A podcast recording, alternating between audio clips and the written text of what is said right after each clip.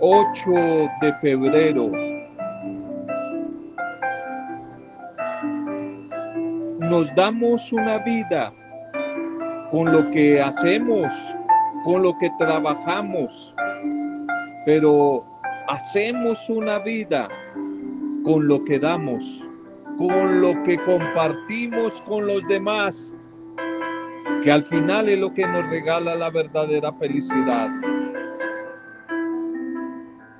En todo les he enseñado que sigan trabajando y que deben ayudar a los necesitados con su trabajo.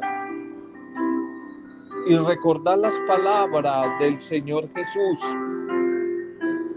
que dijo, más bienaventurado es dar que en recibir. Más bienaventurado es dar que recibir.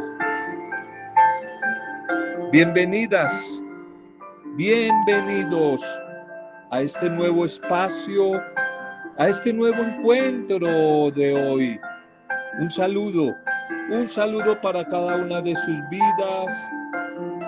Mi deseo de bienestar, es decir, de bendición a esta hora, en este tiempo, en estos días que el Señor junto a su amor, junto a su presencia, junto a su bendición, esté llegando, te esté acompañando, esté visitando tu vida, tu familia, tu realidad, tu entorno, especialmente en esas situaciones duras, a veces adversas que todos tenemos que atravesar. Bienvenidas y bienvenidos, un saludo a sus familias, a sus grupos, a sus comunidades, a sus empresas, a sus negocios, nuestra oración como todos los días de ánimo, de solidaridad, de esperanza, para que mejoren los días, para que lleguen unos tiempos de bendición a cada una de tus situaciones. Solidaridad contigo. Si estás atravesando algún momento duro, duro, duro Oramos, oramos, somos solidarios desde la intercesión.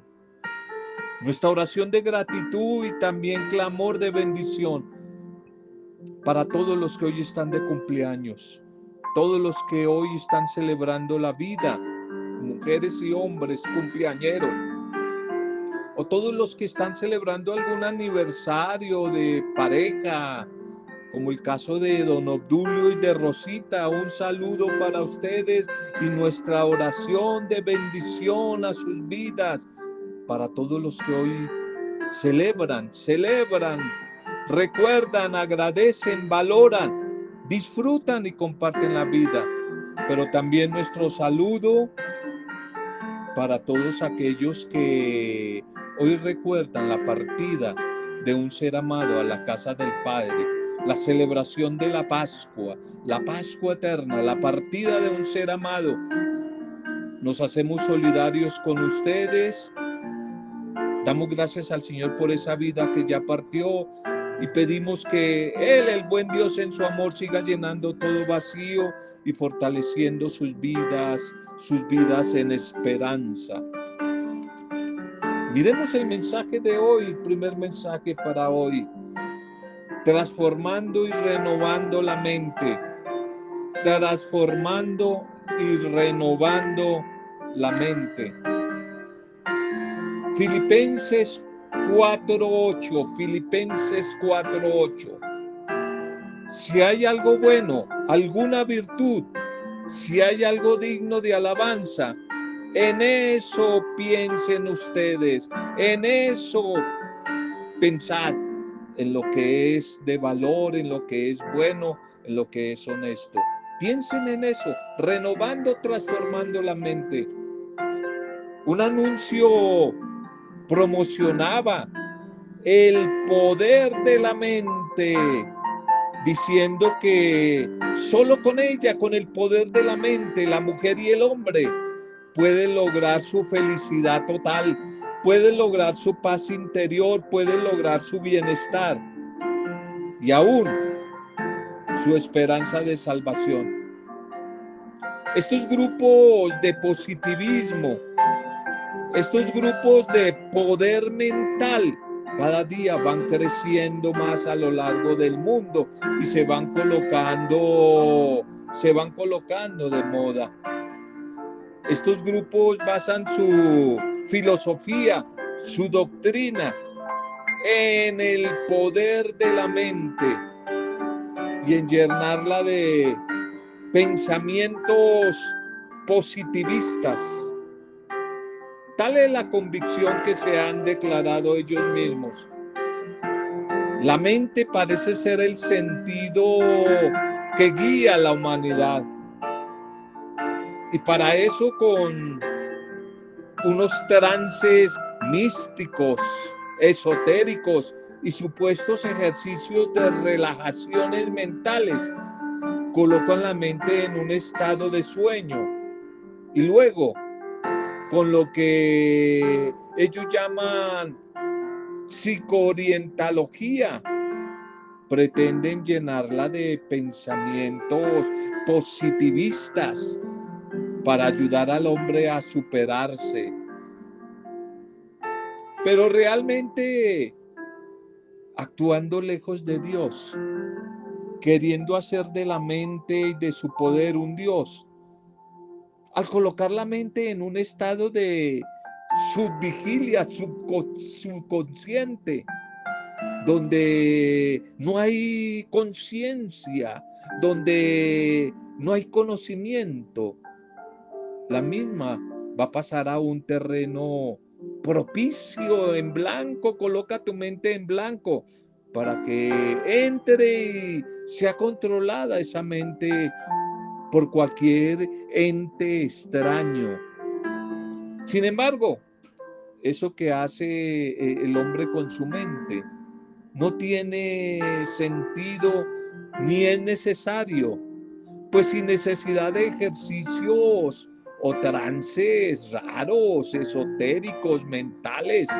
La palabra del Señor, la Biblia, un libro mucho más antiguo que dichas corrientes filosóficas venidas de, Oriente, que, que, es lo que invade y coloca de moda todo este, este mundo de hoy, todas esas corrientes filosóficas modernas.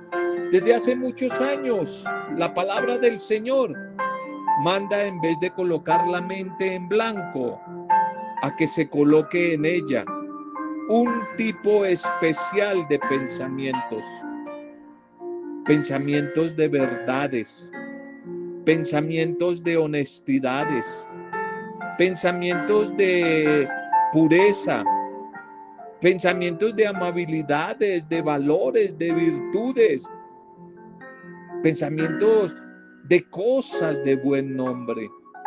Ya lo decía San Pablo en la comunidad de los filipenses. Si hay algo de valor, algo de virtud en eso, pónganse a pensar, utilicen la mente para eso, para eh, sembrar pensamientos humanos que liberen, que traigan paz a los demás. De tal manera que una vez que Dios renueva y guarda el corazón y la mente del creyente en Cristo Jesús, también le manda lo que debe hacer con sus pensamientos. Por tanto, siendo esta la orientación de Dios para la mente del hombre y de la mujer, ¿quién podrá rechazarlo? ¿Quién podrá rechazarlo?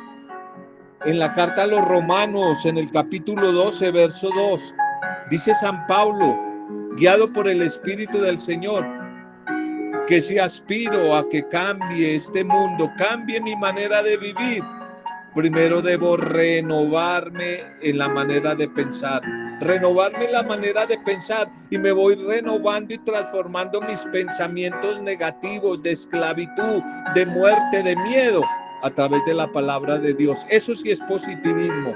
A través de la palabra de Dios que genera vida. a través de la palabra de Dios que genera optimismo, optimismo, que me va sanando y me va renovando día a día.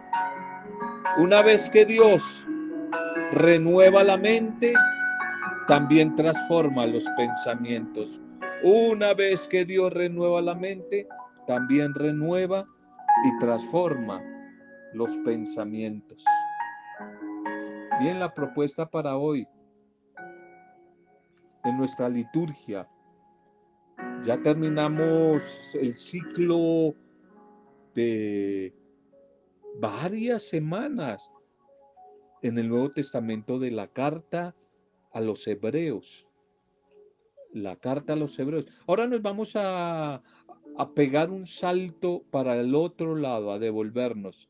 Hebreos era el final del Nuevo Testamento. Ahora nos vamos para el Antiguo Testamento, para el comienzo. Vamos a estar casi unas dos semanas, hasta el miércoles de ceniza, la primera parte. Libro del Génesis. Vamos a estar en casi dos semanas eh, en el libro del Génesis del 1 al capítulo 11, después lo vamos a interrumpir por la cuaresma y la pascua y después de Pentecostés, es decir, después de 90 días vamos a continuar a partir del capítulo 11 del Génesis. Hoy iniciamos entonces el libro del Génesis. Génesis significa comienzo, iniciación, pues eso nos van a narrar los primeros capítulos. El, el eh, comienzo, el inicio de, la historia de salvación del pueblo de Dios. Génesis capítulo 1, 1, 19 para hoy. Génesis 1, 1, 19. Titulemos el mensaje. Y vio Dios que todo era bueno. Y vio Dios que todo era, era bueno. Dios que crea desde el amor y todo lo que crea, lo crea bueno, lo crea bueno.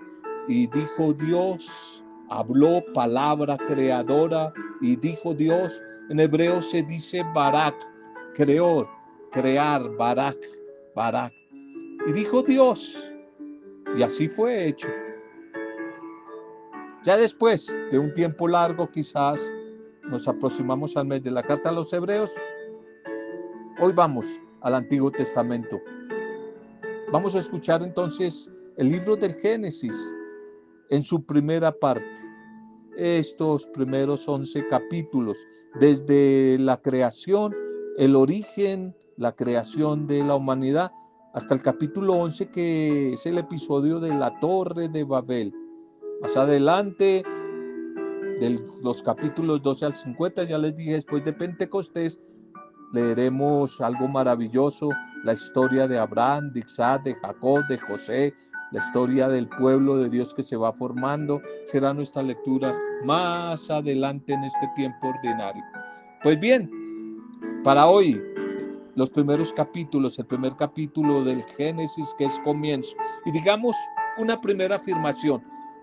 La Biblia, y en este caso el libro del Génesis, no es un libro científico. No se puede comprobar para no ponernos a pelear como mucha gente que no ha estudiado, no investiga y se pone a pelear con la ciencia, con los médicos, con los científicos. Este libro del Génesis, como muchos libros de la Biblia, no es un libro científico, es decir, que se pueda comprobar históricamente o científicamente en una probeta, en un laboratorio. Es decir, no nos cuenta la historia exacta de la creación y de la evaluación del cosmos hasta llegar a, su situación actual, al tiempo de hoy. El Génesis es un libro eh, que intenta responder a los grandes interrogantes que Israel se ha hecho en varios periodos o etapas de su historia cuál es el origen del mundo, cuál es el origen de la vida, cuál es el origen de la mujer, del hombre. Este libro, el Génesis, quiere interpretar la historia desde la mirada, desde la óptica desde la visión de fe. Es un libro de fe, es un libro de espiritualidad, es un libro religioso, no científico. Esa es la clave para podernos sumergir en la Biblia y en libros como este, el de Génesis, libro que trata de interpretar la historia de fe religiosa del pueblo, que es la base de toda la Biblia, va a ser la base de toda la Biblia, la historia de fe, la historia religiosa del pueblo de Dios, no para descubrir y dar razones científicas. Eso se lo dejamos a ellos, a los científicos. Dios es trascendente. Dios es el creador de todo lo que existe. Aquí vamos a trabajar con dos palabras. Dios que por amor, eso sí es clave y demasiado importante. Desde el Génesis, crea. Dios por amor crea. El amor siempre es creativo. Dios que crea. Pero una vez que Dios crea, el ser humano va evolucionando. O sea que no se pelea la creación con la evolución, pero si como quizás pretendió el señor Carlos Darwin, colocamos en vez de creación, evolución, ahí sí por la fe nos metemos en problema con el señor Darwin. No, Dios primero crea, te creó a ti, un bebé, un ser, vivo allí en el vientre de tu madre, creó, pero tú poco a poco fuiste evolucionando, fuiste creciendo, fuiste creciendo. Y cada día vamos evolucionando hasta el final de los tiempos, hasta nuestra muerte. Primero creación por amor. Y desde la creación el ser humano es evolutivo. Vamos e-, evolucionando. O tú te quedaste bebé toda la vida, aunque a veces pareciera que hay personas que no evolucionan, no evolucionan. Pero una vez creados por Dios, los seres humanos vamos evolucionando. Vamos evolucionando, creciendo en la vida, en la humanidad. Y Dios que lo ha creado, todo lo ha hecho bien. Y tiene un plan maravilloso. Desde el mismo comienzo de la creación por amor, el plan de Dios es salvación, no condenación. Salvación Dios no creó para condenar, por favor. Es que todavía siguen algunas personas con esa mentalidad de condenación quieren condenar a los hijos, quieren condenar a todo el mundo y quieren mostrar un Dios vengador y que vino a condenar y a dar palo a todo el mundo. No, Dios que crea por amor y en ese amor crea para salvar, no para condenar. Tiene un plan de salvación que empieza en la misma creación y llega a su plenitud muchísimo más adelante al enviarnos a su Hijo Jesús, a su Hijo Jesús como Salvador, a su Hijo Jesús como Redentor, Salvador universal, que tiene como meta ese plan de salvación, los cielos nuevos y la tierra nueva al final de los tiempos, es decir, al final de tu muerte y de la mía. Dios continúa creando para llevarnos a un cielo nuevo y una tierra nueva. Es decir, que con Jesús resucitado, la muerte no es la última palabra para nosotros, sino que nos espera un cielo nuevo y una tierra nueva. El Génesis nos cuenta todo esto utilizando algunas formas expresivas para escribir y para hablar desde la antigüedad que se llaman géneros literarios géneros literarios, formas, símbolos, símbolos y signos populares desde la antigüedad para expresar una realidad, tanto para escribir como para hablar. Géneros literarios y poéticos.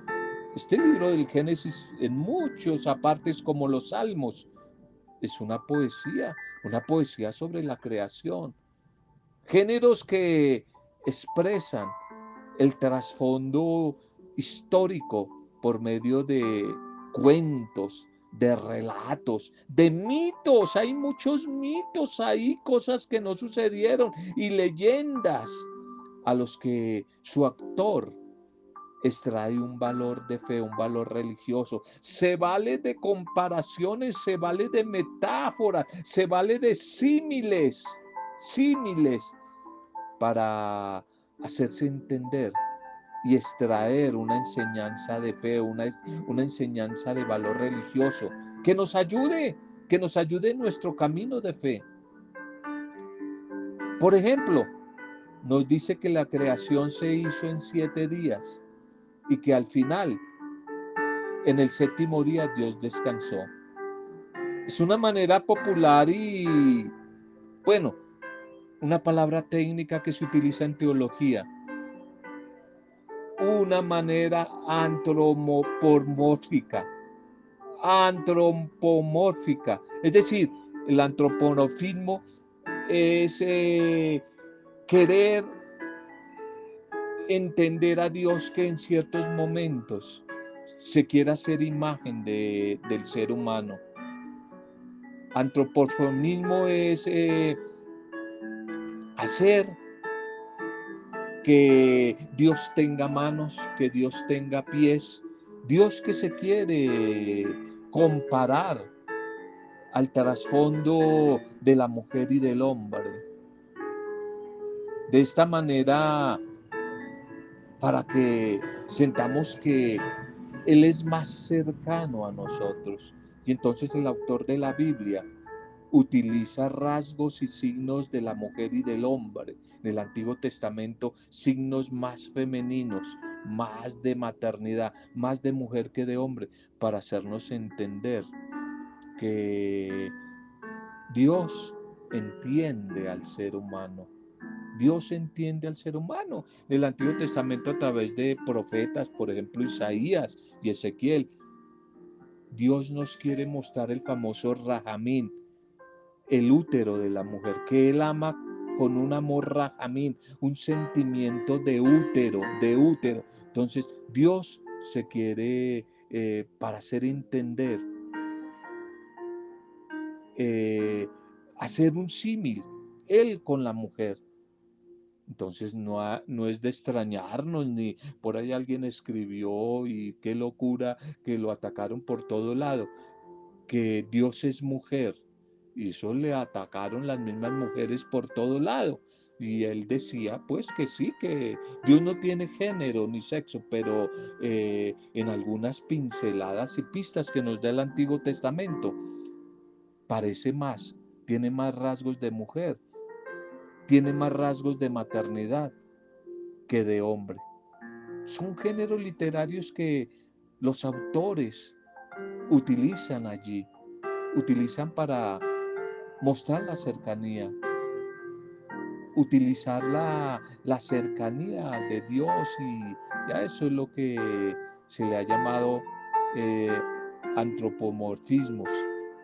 Dios descansó en el séptimo día, es una manera popular, antropomórfica, de describir eh, quizás un proceso cuyos detalles científicos aquí no importan, no interesan al autor y de paso justificar la institución de la semana y el descanso del sábado. Eso es lo que quizás quiere decir el autor. No es un libro científico. La Biblia no nos quiere enseñar científica, técnicamente, cómo surgieron las diversas especies de animales o el hombre y la mujer misma lo de la arcilla para Adán y la costilla para Eva, son evidentemente géneros literarios, sin pretensiones de exactitud eh, médica, científica, biológica, para no ponernos a pelear con los biólogos, con los científicos, con los médicos. Lo mismo pasa con el origen de los astros, para no pelear con los astrónomos, etcétera. Hoy leemos el principio de todo, cómo Dios por amor crea. Dios pone en orden el caos inicial, pensando en el hombre y siempre pensando en su bien, en su felicidad, en su plenitud. El primer día separa la luz de las tinieblas, el segundo las aguas superiores y las inferiores, el tercero la tierra de los mares, el cuarto día, el cuarto, el día y la noche lo crea. Siempre Dios en clave de Barak. Barak significa crear. Barak es crear. Siempre después de cada jornada que sucede, Dios que crea afirma, vio que era bueno y vio Dios que era bueno y que el Espíritu del Señor cubría la tierra. Sopló aliento de vida sobre la creación. El Espíritu de Dios aleteaba sobre las aguas, llenándolas de vida. El inicio del capítulo 1. El estudio sobre el origen del cosmos siempre va a estar de actualidad. No solamente hoy, siempre ha estado de actualidad. Las hipótesis se suceden una tras otras, más o menos en la misma línea del famoso Big Bang. Big Bang, que es la, la gran explosión que el mundo nació, el cosmos nació, nació el cosmos de una gran explosión de energía que había sucedido al inicio de todo, desde la materia concentrada también sobre el origen y sobre la antigüedad de la vida en nuestro planeta, se siguen ofreciendo muchas teorías y pruebas más o menos aceptadas. Pero lo importante, lo que iremos leyendo en el libro del Génesis, es perfectamente compatible con estos esfuerzos científicos por querer explicar el origen, la creación, desde la ciencia. Porque aquí el gran autor sagrado, un redactor, el que escribe después del destierro de Babilonia, allí es donde se escribe el libro del Génesis y los primeros libros, después del destierro de Babilonia, por allá en el 500, después del 587, ya sucedió mucho tiempo. Solo nos dice que en el origen de todo, desde antes, ya estaba Dios. Dios estaba, su voluntad creadora ya estaba y su deseo de crear comunicaba vida llena de sabiduría y amor. No lo olvides, guarda esta frase, el amor siempre crea y lo que se crea con amor no se agota y no se acaba. Y lo dice según el lenguaje y la cosmovisión, la manera de ver el mundo de su época, el libro del Génesis. Este libro del Génesis. Bien, el salmo para hoy, el salmo de hoy, el 103. Y este salmo quizás es una canción, el orante, la comunidad orante del salmo, una canción o un poema al Dios creador, al Dios Barak, al Dios creador y conservador del universo y de todo lo que en él hay. La comunidad orante del Salmo celebra la grandeza, la grandeza de la creación, la omnipotencia, la bondad de nuestro Dios, demostrada en la creación del universo tan perfecta, tan maravillosa. Es un comentario poético al relato de la creación de, este primer capítulo del Génesis. El poema sigue el mismo orden del Génesis, recordando la maravillosa creación que revela el amor del Creador a sus criaturas, el Creador que ama a sus criaturas, la magnificencia y grandiosidad de este cántico ha sido universalmente reconocido para siempre. El Evangelio para hoy. El Evangelio de hoy. Marcos 6, 53, 56. Marcos 6, 53, 56. El encargo de Jesús a su comunidad. El encargo del Señor a sus discípulos que ha enviado a la misión. Este mensaje lo podíamos titular La acción sanadora del Señor. la acción sanadora, la acción sanadora de Jesús. Jesús y sus discípulos llegan a Generaset, llegan allí. Él es reconocido inmediatamente, no puede pasar eh, desapercibido, no puede pasar ahí escondido, es reconocido por la muchedumbre que sale a su encuentro llevándole enfermos por doquier. Y él con solo tocar eh, muchos de ellos, desde su fe en la antigüedad decía fe de carbonero, muchos de ellos se imaginaban que con solo tocar eh, la horda de su manto, los enfermos iban a quedar curados. En el Evangelio de Marcos, el verbo tocar es muy importante.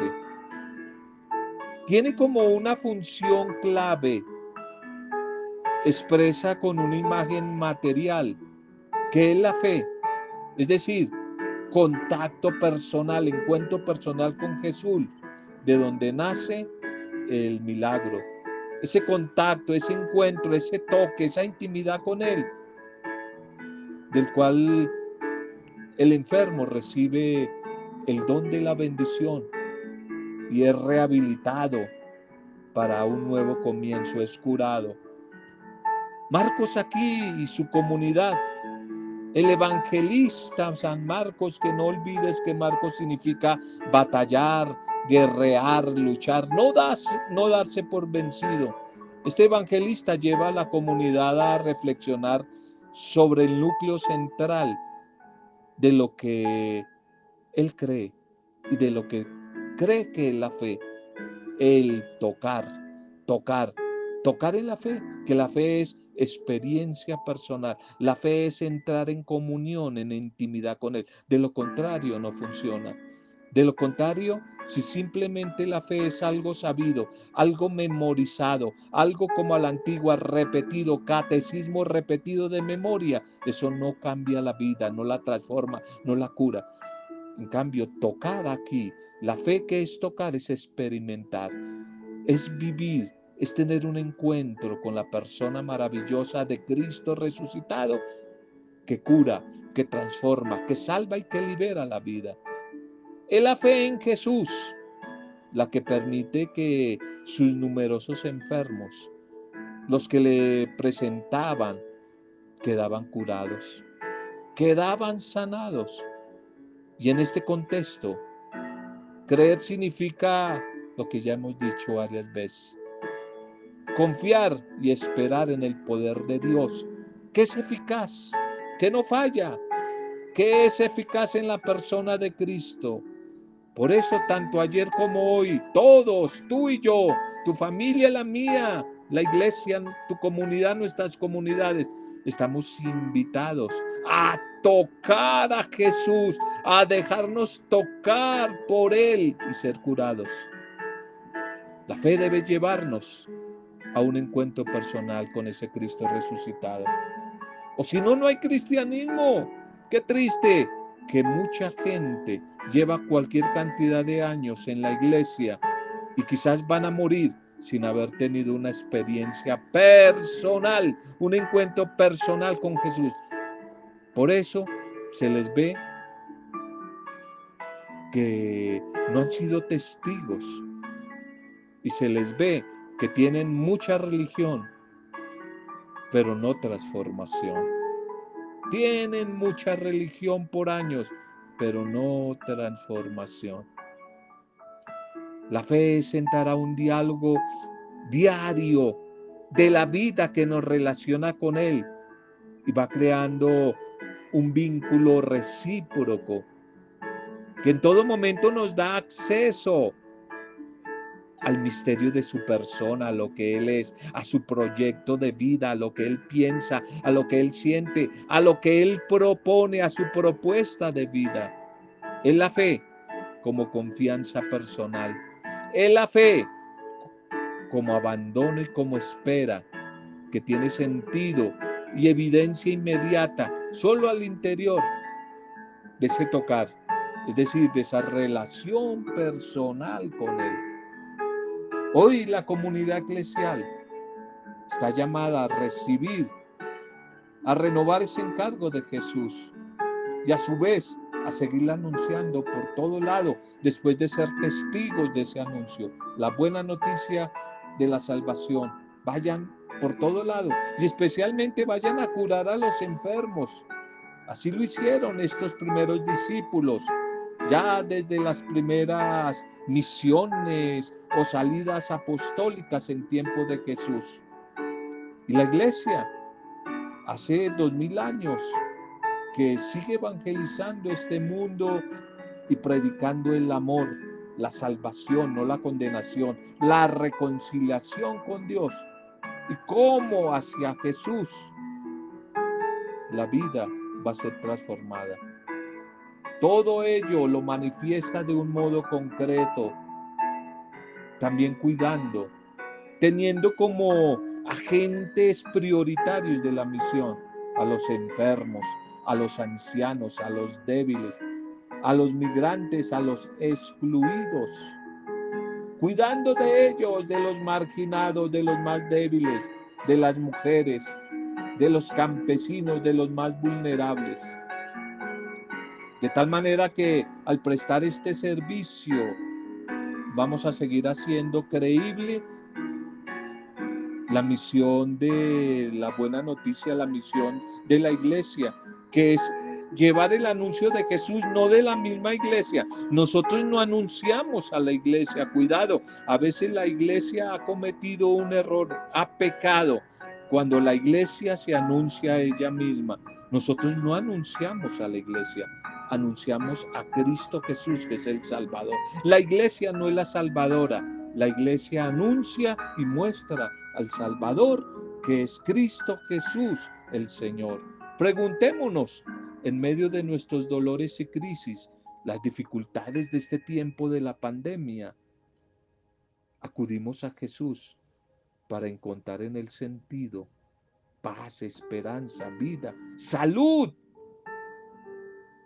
Y viviendo ese amor con Él, somos sensibles al dolor de nuestros hermanos, al dolor de nuestro prójimo.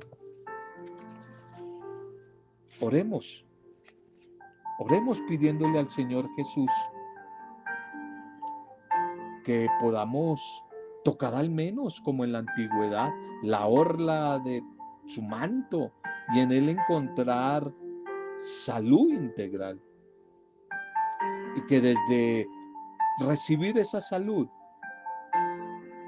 podamos hacernos solidarios con nuestros hermanos que tanto sufren. Solidarios con nuestros hermanos enfermos. Gracias Señor por tu mensaje de hoy. Muchísimas gracias por la palabra, la palabra que hoy nos ha regalado, la primera sobre renovar y transformar la mente.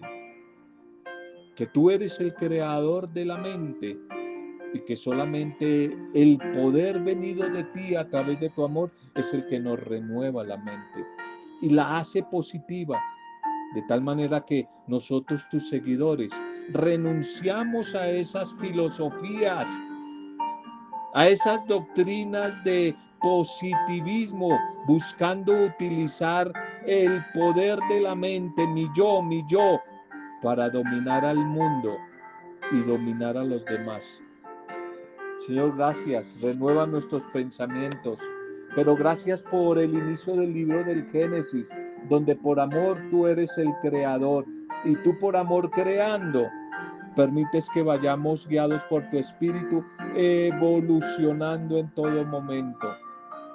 Creaste, creaste todo, me creaste a mí, creaste el universo, pero por amor me creaste a mí y viste que era bueno y Dios creó y dijo que todo era bueno.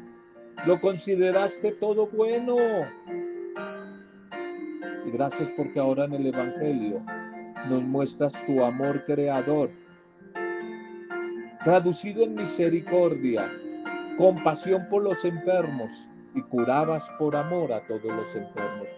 Gracias Señor, porque tú ves en todo es bueno, mi vida es buena, tu vida es buena, la creación es buena, la que le hemos hecho mala y daño somos nosotros. Gracias por tu obra de la creación. Gracias por el misterio de la redención en Jesús. Y gracias por el don de la vida nueva en tu espíritu. Ah, Señor, que contemplando tu relación amorosa con el mundo, través del Génesis, del libro del Génesis, también todos nosotros, cada día digamos contigo, todo es bueno. Qué obra maravillosa has hecho. Todo es bueno al ver la vida humana, al ver los bebés en el vientre de la mamá, al ver los ancianos que ya están a punto de partir. Todo es bueno. Todo es bueno al ver nuestras manos, nuestro cuerpo, nuestro interior, nuestra manera de ser, nuestro temperamento. Todo es bueno al ver las montañas, las aguas, los mares, las, los animales. Todo es bueno. Gracias por la fe de los sencillos y humildes que nos enseñan el camino del acercamiento a ti. Te alabamos y te bendecimos por todos los que hoy están de cumpleaños o celebrando algún aniversario. Hoy en Don Obdulio y en Rosita oramos por tantas parejas y tantos matrimonios, Señor, que siguen dando la batalla y la lucha y la lucha en esta vida, pero también desde ellos oramos por tantas parejas, especialmente jóvenes, que su relación se ha convertido en un tormento. Oramos por los que se hacen daño y se maltratan. Oramos por los que se han dejado llevar por la intolerancia, por el irrespeto y por el maltrato. Tú puedes renovar el corazón, el pensamiento en esa, en esa relación. Hoy oramos por ellos, los que se sienten solos y solas, teniendo a alguien, pero se sienten y viven como solos y solas. Hoy oramos por ellos, oramos en Álvaro Tobar y en Rosalvita y sus hijas, oramos por toda la familia Tobar. Oramos en esta etapa de duelo que ya tocó, ya tocó víctimas de este COVID, ya tocó a esta familia. Hoy oramos por en Álvaro, por sus sobrinas, por toda la familia, Señor. Y en Rosalvita oramos por toda la familia y todos los que ya son víctimas de este virus. Bendice nuestros gobernantes, bendice las diferentes autoridades, Bendice a nuestros ancianos, los que están partiendo o van a partir al encuentro contigo. Bendice a los que están bebés que nacen, al personal de la salud, a los migrantes, a los desempleados, a los tristes, a los cautivos, a los que se sienten oprimidos por un vicio, por una tentación, por un mal hábito, que sean rotas las cadenas que les esclavicen, a los que no tienen paz, regálales tu paz. Cura, Señor, en tu amor misericordioso a todos los enfermos, tanto internos, emocionales, espirituales, como físicos, por amor, por tu amor, si es tu voluntad, Señor. Bendícelos, bendícelos. Gracias.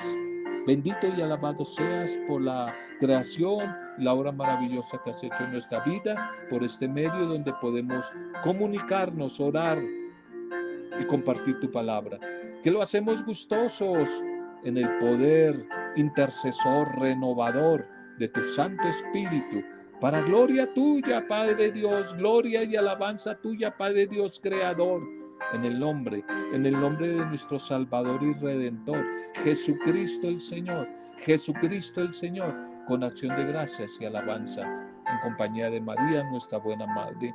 Amén. Roberto Samudio de Día a Día con la Palabra.